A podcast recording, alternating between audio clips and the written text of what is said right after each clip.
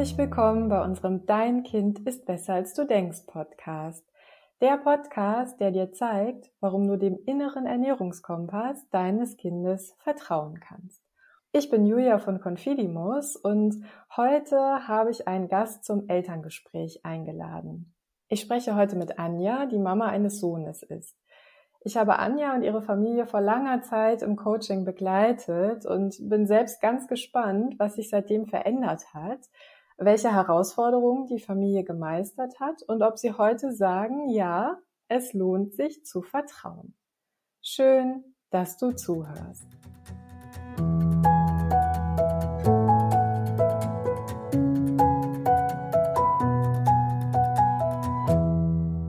Hallo Julia, vielen lieben Dank ähm, für die Einladung.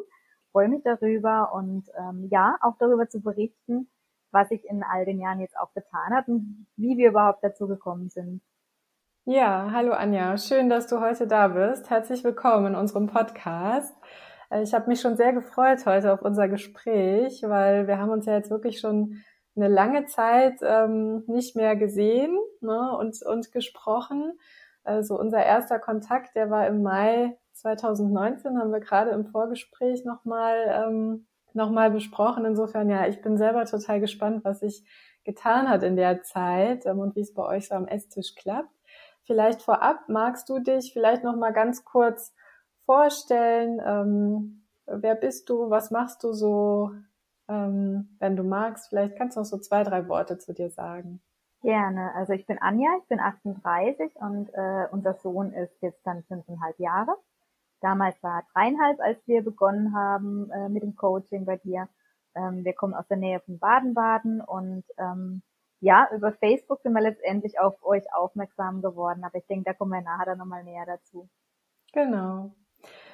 Ja, vielleicht nochmal rückblickend, äh, Anja, wenn du dich so an die Anfänge 2019 erinnerst, irgendwann hast du uns auf Facebook entdeckt. Ähm, was war so für dich der Impuls zu sagen, okay, ich schreibe jetzt mal Confidimus eine Nachricht, wir wünschen uns irgendwie Unterstützung beim Thema Ernährung?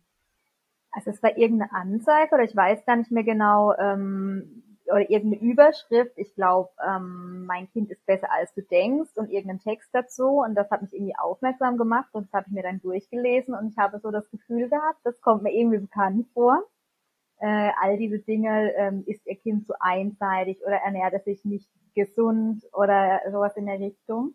Und äh, ihr hattet damals dann auch ähm, Testfamilien gesucht und ich habe mich daraufhin dann einfach mal darauf beworben, weil ich das interessant fand und ich uns darin wiederfand. Und so kam ja dann der Kontakt zustande. Du hattest ja dann den, den Fragebogen geschickt, den man erstmal recht neutral ausfüllt mit verschiedenen Fragen. Und dann hatten wir ja unser, unser Erstgespräch und darauf gehen wir dann unsere Coaching-Runden, die uns ja dann weitergebracht haben. Ja.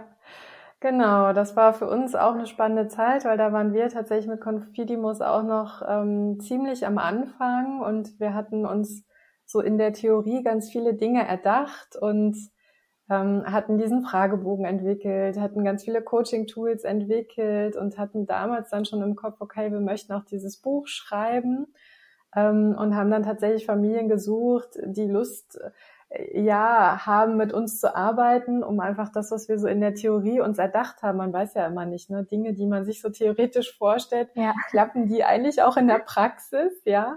ja.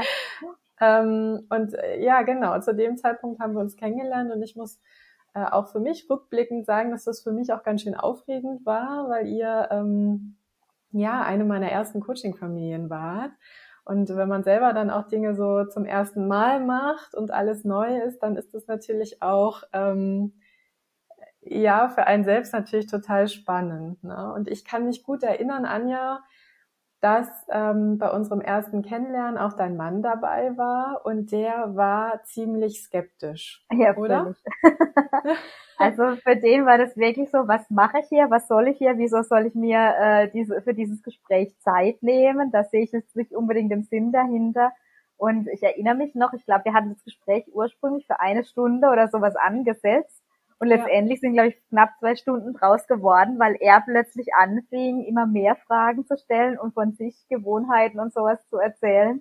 Da hatte ich meinen Mann tatsächlich ähm, mal kurz nicht mehr erkannt, wo ich gedacht habe, was ist denn jetzt los?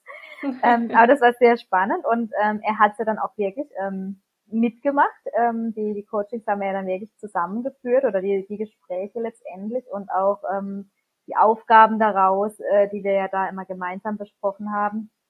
Und ähm, das hat wirklich Spaß gemacht und war auch schön, wie gesagt, dass er da auch von seiner Seite einfach auch mitgezogen hatte und sich dann dafür interessiert hatte, auch wenn er am Anfang wirklich völlig skeptisch ähm, diesbezüglich war.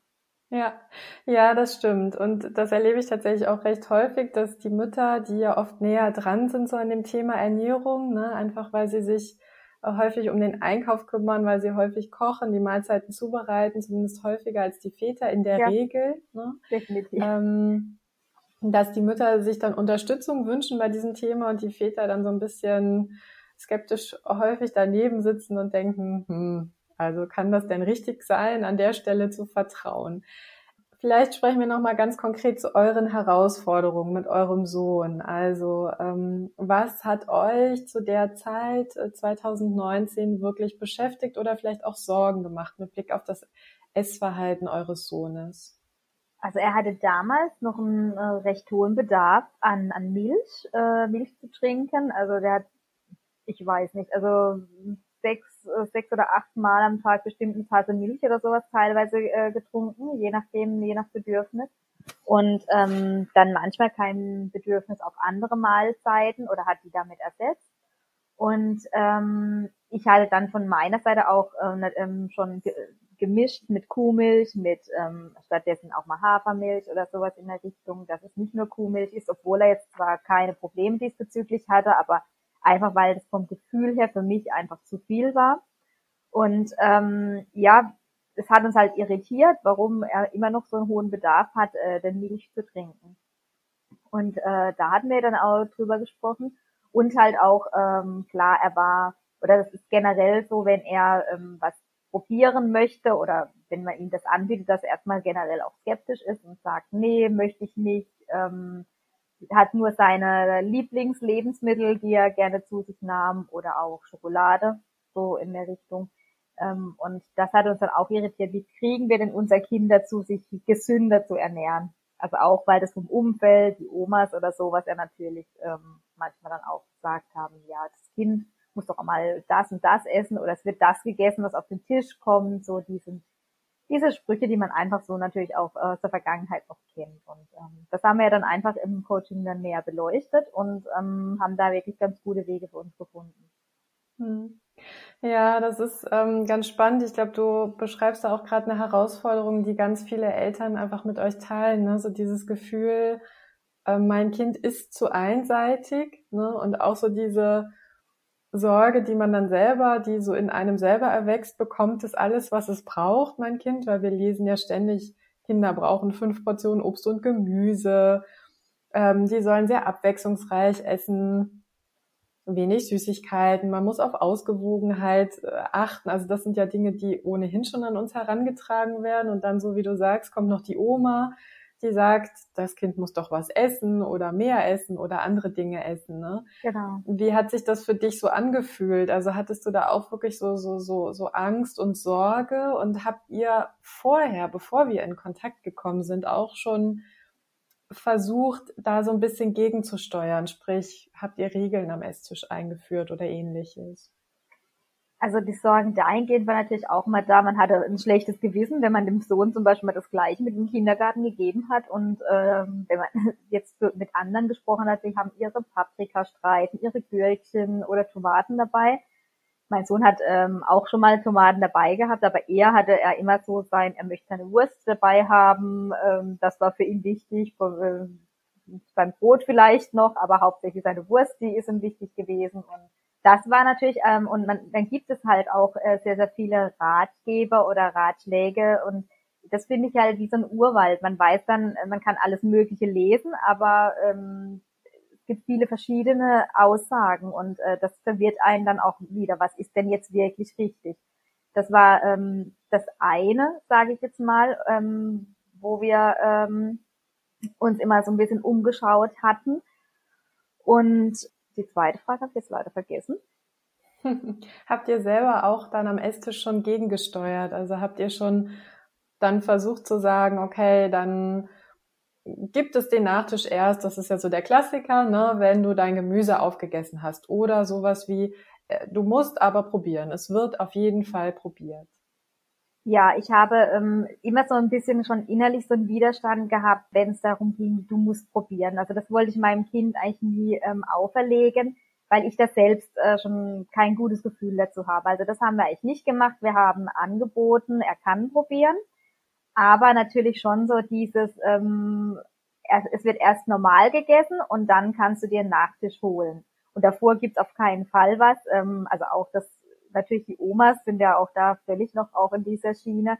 Das geht ja nicht, dass man davor was isst oder ähm, das muss ich schon sagen, das gab's schon. Also sonst sage ich mal, hatten wir jetzt keine so strengen Regeln. Also wir haben auch schon immer Süßigkeiten frei zugänglich gehabt, aber wir wurden schon nervös, wenn er dann manchmal wirklich Süßigkeiten, Süßigkeiten gegessen hatte und keine Grenze, also für uns gesehen erstmal keine Grenze hat und wir dann immer dieses Gefühl hatten, Jetzt stoppt er sich mit Süßigkeiten zu. Er möchte aber nichts anderes essen und das, das waren eher solche Dinge, wo wir dann auch schon dann versucht haben zu regulieren. Jetzt reicht's doch mal, jetzt hast du schon genug gegessen. Diese typischen, denke ich, Aussagen, die man einfach, wenn man es nicht besser weiß, jemand sagt und dann innerlich natürlich nervös wird, weil gerade Zucker ist ja immer so ein ganz großes Thema in der Gesellschaft. Die Kinder, es wird reguliert, das kriegt man ja auch im Bekannten- oder Freundeskreis mit. Das Kind darf nur am Tag äh, so und so viel oder es darf nur einmal nach Mittag essen oder so. Ja, also wie gesagt, wir hatten da immer versucht, so einen Mittelweg zu fahren, aber wir waren uns natürlich auch schon unsicher mit diesem Thema, definitiv. Hm. Ich finde es ganz interessant, dass du sagst, es hat sich für dich auch nie so richtig gut angefühlt, zu sagen, du musst jetzt probieren, ne? Und auch so dieses Regulieren, dass das, das ist ja was, was ganz viele Eltern haben. Also man handelt aus so einem Druck heraus im Sinne von, okay, jetzt der Zucker, der ist doch so schlecht für mein Kind, ich muss da jetzt irgendwie regulieren und eingreifen, aber eigentlich fühlt sich das gar nicht so richtig gut an. Ne? Ja. Hm. Genau, also da sind wir auch wieder bei der Intuition. Ähm, man hatte irgendein Gefühl dazu oder dass man sich nicht gut dafür, damit gefühlt hat, das irgendwie groß zu beschränken. Äh, und es endet ja sonst auch wieder mit Machtkämpfen letztendlich.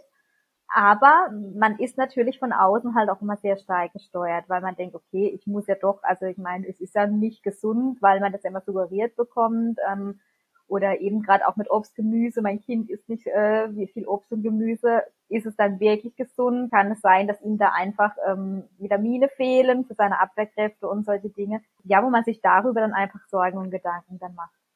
Ja. Und dann sind wir gestartet mit dem Coaching und ähm, wir haben über viele Wochen hinweg ja auch zusammengearbeitet und es war für mich auch immer sehr spannend zu sehen, wie ihr dann auch so die ersten Schritte gegangen seid. Und ich muss äh, wirklich sagen, dass ich eine Szene noch sehr klar so im Kopf habe. Da hatten wir, glaube ich, unseren Auftakttermin und so wie du erzählt hast, der war für eine Stunde angesetzt und wir haben irgendwie zwei Stunden gesprochen. Dein Mann hat unwahrscheinlich viele Fragen gestellt, auch kritische Fragen, aber ich hatte so am Ende des Gesprächs das Gefühl, dass er schon auch überzeugt war und auch motiviert war, irgendwie diesen Weg zu gehen. Und bei unserem nächsten Gespräch, das dann, glaube ich, glaube, da lagen dann zwei oder drei Wochen dazwischen, ähm, erinnere ich mich noch sehr gut, dass ihr beide so völlig freudestrahlend irgendwie vom, vom Computer saßt und äh, so dieses Gefühl hattet, so, ah, es fühlt sich irgendwie total gut an. Und wir haben irgendwie auch Erfolge gesehen, Vertrauen fühlt sich für uns irgendwie richtig und gut an. Kannst du das noch erinnern, was da so passiert war mit den ersten Schritten, die ihr so gegangen seid in Richtung Vertrauen? Ja, also ähm, ich erinnere mich an verschiedene Aha-Momente. Ich weiß jetzt natürlich nicht mehr genau in der Reihenfolge, äh, wie sie passiert waren, aber wir hatten ja dann auch bei Dinge gesprochen, eben dieses Nicht-Regulieren am, am Mittagstisch zum Beispiel, dass man sagt, wir stellen den Nachtisch einfach mal äh, mit auf den Tisch und gucken, was passiert. Und das weiß ich, du hattest dann auch gesagt, die Kinder holen sich intuitiv das, was sie gerade brauchen. Und selbst wenn sie jetzt mit dem Pudding beginnen, merken sie, das sättigt mich nicht so ganz. Ähm, ich esse doch noch ein paar Nudeln und dann kann ich später den Pudding nochmal essen und essen vielleicht manchmal gar nicht auf. Und eben das waren solche Dinge, wo wir am Anfang auch so ein bisschen skeptisch gegenüber waren, weil wir gedacht haben, ja nee, ich meine, Schokolade oder Schokopudding äh, ist ja lecker. Äh, das essen die natürlich zu Ende und dann essen sie das andere nicht mehr. Und da gab es tatsächlich ähm, immer mal wieder Szenen oder Situationen. Wir hatten das bewusst mit auf den Tisch gestellt Und der Lias hatte dann ähm, wirklich zwei, drei Löffel gegessen und dann hatte er Pause gemacht, hat seine Nudeln oder was es gab ähm, gegessen und dann hat er vielleicht danach nochmal einen Löffel genommen und hat gesagt, nö, ich bin jetzt satt, ich mag das jetzt nicht mehr. Mhm. Und ähm, das waren schon solche Dinge oder auch die Kombination äh, Nudel und Eis. Äh, ich weiß, ich habe dir dann manchmal die wildesten äh, Bilder geschickt, weil, ja. weil ich das selber nicht glauben konnte ja. ähm, in der Kombination. Aber es gab natürlich auch so Momente, ich weiß, ich habe einmal auch Abendessen äh, mit solchen äh, Tierchen, Schildkröten mit Kiwi und Trauben und ähm, Salamischiffchen und sowas erstellt mir wirklich Mühe gegeben. Mein Mann hat sich da wunderbar drüber gefreut, ähm, obwohl der, der Blick eigentlich auf Lias war. Und Lias hat es null interessiert. Lias wollte nichts essen, dann war ich da schon fast frustriert. Ähm, jetzt hat man sich solche Mühe gemacht und das Kind mag es gar nicht. Und am nächsten Morgen, beim Frühstück war das, glaube ich, wir hatten ja dann noch, noch Reste vom Vortag, oder ich glaube, Lias sagte, er hatte Hunger, er möchte was essen und dann hatte er gesagt, er würde gern das essen. Und das weiß ich noch, ich glaube, Trauben hat er damals noch nicht so gerne ge äh, gemocht. Dann hatte er sich diese, diese Schildkröte, was glaube ich, die ich da gemacht hatte, genommen und ähm, hat dann wirklich Trauben und ich glaube sogar Kiwi gegessen und hat gesagt, äh, fand er lecker. Mhm. Und äh, da dachte ich dann auch, es ist mein Kind. Mhm. Ähm, vor allem, weil es so, so aus dem Nichts herauskam. Ich hatte äh, zuvor gar nichts ihm diesbezüglich gesagt und es kam von ihm selbst. Also er, er hat uns dann einfach für sich am nächsten Morgen dann entschieden. Und ja, das hat man dann schon gemerkt, dass die Kinder sich dann doch dafür interessieren, aber nicht, wenn wir Eltern das wollen, sondern wenn sie das wollen. Und mhm. ähm, ich habe ihn ja auch schon immer beim Kochen so versucht, ein bisschen mit einzubinden, aber so was jetzt ähm, Sachen schneiden oder sowas betrifft, da ist er einfach faul, hat er keine Lust zu. er interessiert sich eher für die Technik, äh, beispielsweise mit, ähm, dem Thermomix, wo wir viel machen, ähm, eher das einstellen. Ähm, und das findet er auch alles super, das dann reinzumachen. Wenn es aber dann ums Probieren geht, sagt er, nö, möchte ich nicht. Mhm. Und ähm, da hatten wir ja dann auch gesagt, ja, Moment, es geht ja nicht nur alles über den Sinn äh, mit Probieren, sondern es gibt ja noch andere Sinne wie was anfassen oder eben dieses Riechen. Und das war für uns auch so ein Aha-Effekt, das hat Elias dann wirklich auch angenommen, dass wenn wir Essen auf dem Tisch hatten, ähm, probieren wollte er nicht unbedingt, aber dass er dann auch immer mit der Nase dran gerochen hat. Und das mhm. macht er tatsächlich auch heute manchmal noch so, dass er sagt, das riecht aber komisch oder sowas in der Richtung. Er, ähm, das ist einfach nur so definiert letztendlich. Also da fand ich schon, ähm, da gab es dann schon die ein oder anderen Aha-Effekte. Oder auch, mhm. was das Milchbetrinken betraf, hatten wir ja dann auch, weil er das sich natürlich immer gemütlich auf der Couch, er hat damals dann sein Fläschchen genommen, konnte man ja dann gemütlich sich auf die Couch legen. Mhm. Und äh, da haben wir ja dann auch gesagt, ja, er verbindet es wahrscheinlich mit dieser Gemütlichkeit, so wie wenn wir Erwachsenen vor dem Fernseher sitzen und sagen, jetzt brauchen noch ein bisschen Chips oder sowas in der Richtung. Mhm. Und wir hatten dann einfach versucht, komm, wir trinken die Milch einfach mal am Tisch. Mhm. Und ähm, dadurch hatten wir dann auch festgestellt, ähm, dass durch diese kleine Änderung, die aber gar nicht im Kampf endete, sondern weil wir ihm einfach diesen Vorschlag gemacht hatten, ähm, dann funktionierte, dass er das am Tisch getrunken hatte. Mhm. Und sich dadurch dann manchmal auch wirklich auch reduziert hat über die Zeit. Mhm. Das fand ich ganz spannend bei euch, ähm, weil tatsächlich haben wir ja im Coaching so ein bisschen rausgefunden, dass für ihn das Milchtrinken auch schon so ein bisschen, so, dass es da so einen kleinen Hang zum emotionalen Essen quasi gab, ne, weil Milchtrinken war für ihn verknüpft mit Ruhe, Geborgenheit, sich einkuscheln, Gemütlichkeit, ne. Und da war das Milchtrinken eben mit verknüpft, ne. Und dann ist es natürlich häufig so, dass die Kinder dann mehr trinken, als sie eigentlich brauchen weil diese Assoziation, ah, ich habe jetzt Ruhe und es ist gemütlich und ich trinke etwas, genauso wie du sagst, wenn wir Erwachsenen abends völlig kaputt vom Tag auf dem Sofa sitzen und Chips essen, ne, dann hat das ja auch häufig so einen emotionalen Aspekt, nicht immer, aber häufig. Und das fand ich ganz spannend zu sehen, dass in dem Moment, wo wir das, diese Emotionen sozusagen da entkoppelt haben ne, und gesagt haben, wir nehmen dir die Milch gar nicht weg, du kannst weiterhin so viel Milch trinken, wie du möchtest aber es wäre schön, du würdest sie am Tisch trinken, ja, hat man ja auch gesehen, dass sich dadurch, dass er sich besser spüren konnte und das Milchtrinken nicht mit so einem, so einem Gefühl der Geborgenheit, Ruhe verknüpft war, dass sich die Menge auch reduziert hat, ne? Ja, ich denke, bei ihm kam das damals tatsächlich auch noch daher, weil ähm, ich ihn nicht so lange stillen konnte und sich vermutlich auch dadurch dieses Bedürfnis, so wie du es jetzt auch gerade beschrieben hast, da einfach rausgezögert hatte und er damit einfach das auch mit verbunden hatte, definitiv. Er trinkt heute noch gerne Milch, ähm, mhm. aber lang nicht mehr ähm, in den Mengen wie, wie damals. Ähm, für ihn ist es einfach so, wie, so wie wir vielleicht unseren Kaffee oder Tee oder sowas trinken, trinkt er halt morgens seine Milch und die trinkt er manchmal auch gar nicht leer. Also manchmal kann es auch passieren, dass er wirklich nur zwei, drei Schlucke und dann war es das für ihn, er stellt das wieder hin. Also das ist wirklich, ich meine, das war damals auch schon so, dass es nicht immer leer getrunken hat, aber ähm, es hat sich wirklich deutlich verändert. Also das muss man schon sagen. Oder dass er manchmal auch gar keine Lust darauf hat. Das hat sich wirklich völlig verändert. Und interessant zu sehen, auch in welcher Kürze der Zeit sich letztendlich auch Veränderungen eingestellt haben. Also nicht nur die Milch, auch mit diesen anderen Experimenten, sage ich jetzt mal, die wir probiert haben, ähm, wie schnell sich da äh, letztendlich auch was verändern kann und dass die Kinder manchmal tatsächlich auch einfach auch nur aus Neugier äh, letztendlich handeln und man sie ja. damit aber auch mitnehmen kann. Ähm, ja. Das fand ich auch das Spannende. Ja, ich glaube, Neugier ist an der Stelle wirklich das richtige Stichwort, weil so wie du vorhin gesagt hast, die Kinder probieren nicht, weil wir das wollen, sondern weil sie neugierig sind auf etwas. Und wenn wir natürlich so wie du beschrieben hast. Ich erinnere mich noch an die, an die Fotos, so mit, da war, glaube ich, auch so ein Käseigel, glaube ja, ich, ne? Genau. Genau, mit, mit den Weintrauben. Das heißt, wenn wir den Kindern eine Vielfalt anbieten, sie aber selbstbestimmt entscheiden dürfen, ne? Und wir ihre Sinne sozusagen, ähm, ja, ja, fordern oder fördern im Sinne von riech doch mal dran, ja? dann kommt diese Neugier auf verschiedene Dinge irgendwie zurück, die oft verloren gegangen ist, weil wir den Kindern häufig erklärt haben, jetzt isst doch mal oder sie vielleicht sogar im schlimmsten Falle gezwungen haben. Das war bei euch eher zum Glück nie so, dass ihr ihn irgendwie gezwungen habt, etwas zu essen. Ne? Ähm, aber Kinder spüren natürlich, wenn unser Augenmerk so auf ihrer Ernährung liegt, und die spüren natürlich, dass wir uns eigentlich wünschen, dass sie mehrere Dinge probieren und so weiter. Ne? Und häufig ist auch einfach das, was da so zwischen den Zeilen passiert. Ne? Wir ärgern uns dann vielleicht auch so ein bisschen still und heimlich, dass wir uns, wir haben uns Mühe gegeben und das Kind möchte es nicht probieren. Dann rutscht uns vielleicht auch mal so eine Bemerkung raus. Ja, all das spüren die Kinder und das macht natürlich auch was mit den Kindern.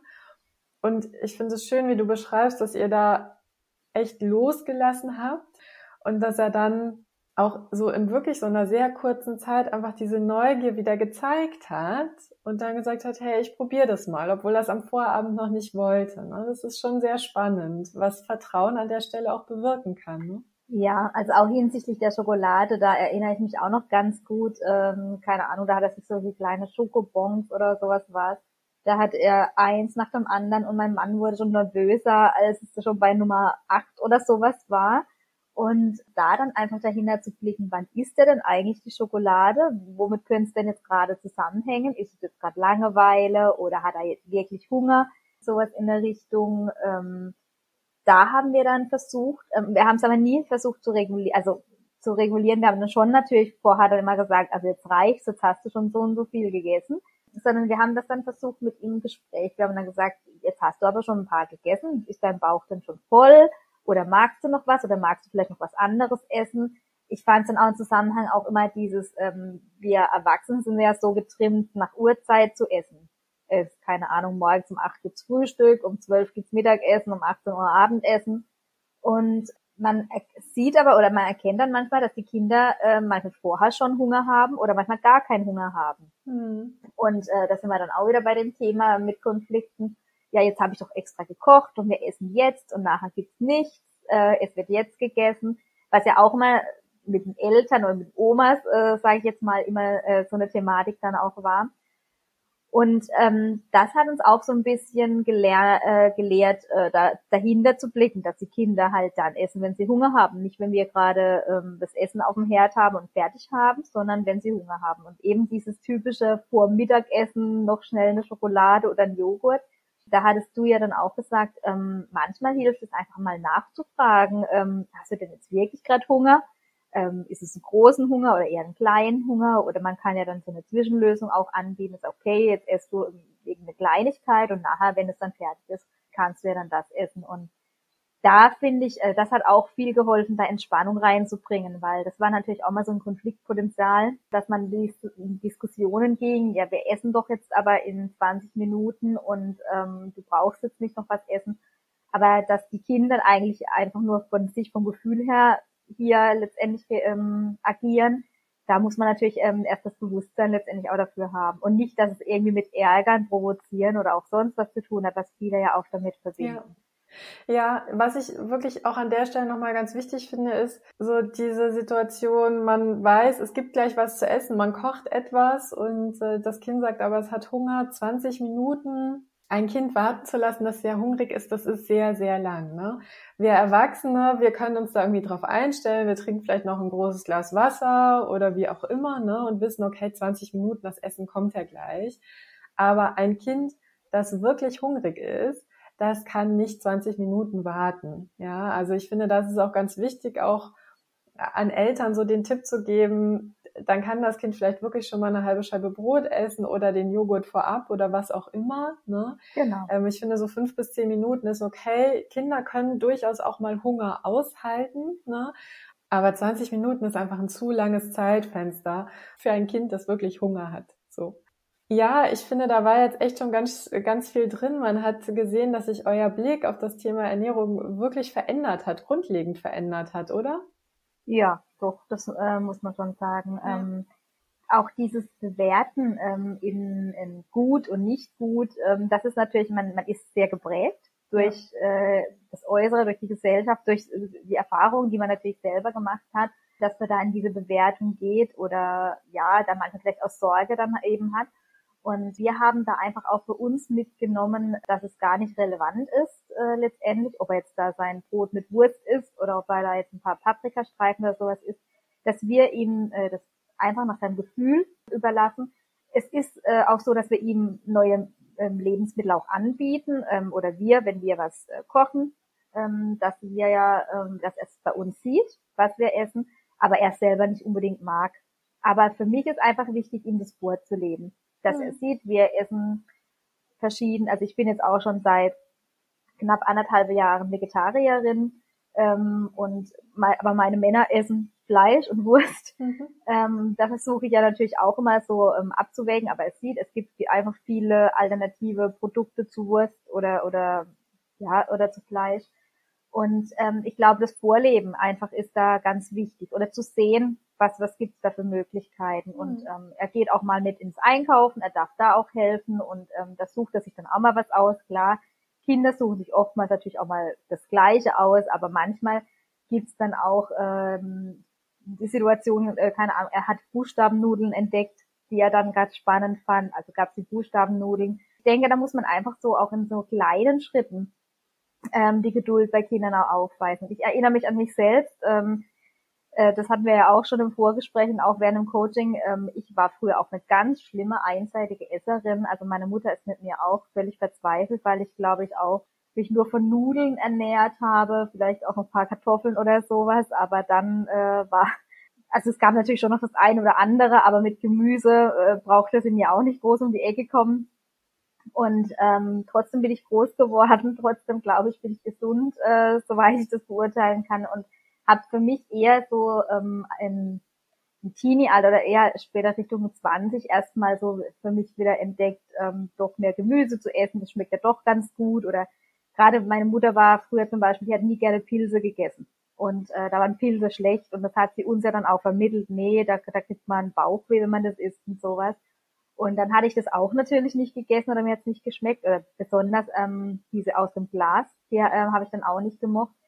Ähm, und dann habe ich irgendwann mal frische Pilze gegessen und fand das echt voll lecker und die esse ich heute noch gerne. Ja. Und ähm, ich glaube, dieses eigene Erfahrungen machen ist da auch ganz, ganz wichtig. Und das ja. muss man aber halt jedem ähm, zu dem Zeitpunkt überlassen, auch die Kinder äh, letztendlich. Ich bin glücklich darüber, dass wir einen eigenen Garten haben und wir da ganz viel Gemüse und Obst auch selbst anpflanzen und äh, der Lias da ja dann auch das miterlebt und ähm, ja, im Sommer, wenn es Tomaten gibt, äh, kann sein, dass an den Tomatenstrauch geht, sich die Tomaten holt. Wenn ich ihm das aber im Winter oder gut, im Winter kaufen wir eigentlich jetzt keine Tomaten, aber ich sage jetzt mal in davor, äh, bevor jetzt die Sachen bei uns wachsen, wenn man sich die Tomaten mal mitnimmt, die mag er nicht so gerne. Er geht lieber in den Garten, isst mhm. dann die dann dort. Ja, das ist auch irgendwie klar, ne? Die scheinen, also kann ich sofort nachempfinden, dass die besser schmecken, ähm, die man sich äh, aus dem Garten pflückt. Und das sind ja auch so sehr prägende Kindheitserinnerungen, ne? Also ja. ich weiß, meine Großeltern hatten auch einen großen Garten und dieser Geschmack von der Erdbeere, die man sich irgendwie selbst pflückt oder die genau. Kirschen, die man irgendwie aus dem Baum fischt, nachdem man erstmal sich viel Mühe geben musste, um überhaupt irgendwie oben dran zu kommen und hochzuklettern. Ähm, und auch die Gurken und die Tomaten, die irgendwie aus dem eigenen Gewächshaus kommen, das sind so Geschmäcker, finde ich, die sich auch total einprägen und das hat auch irgendwie so was unglaublich Schönes, Verbundenes. Ne? Das ist einfach so die pure Verbundenheit mit der Natur. Ne? Ja, absolut. Und da glaube ich sofort, dass er das, dass ihm das auch Freude macht, ne? Und dass das einfach auch ganz schöne Erinnerungen sind, so sich, sich Dinge aus dem Garten zu pflücken. Ne?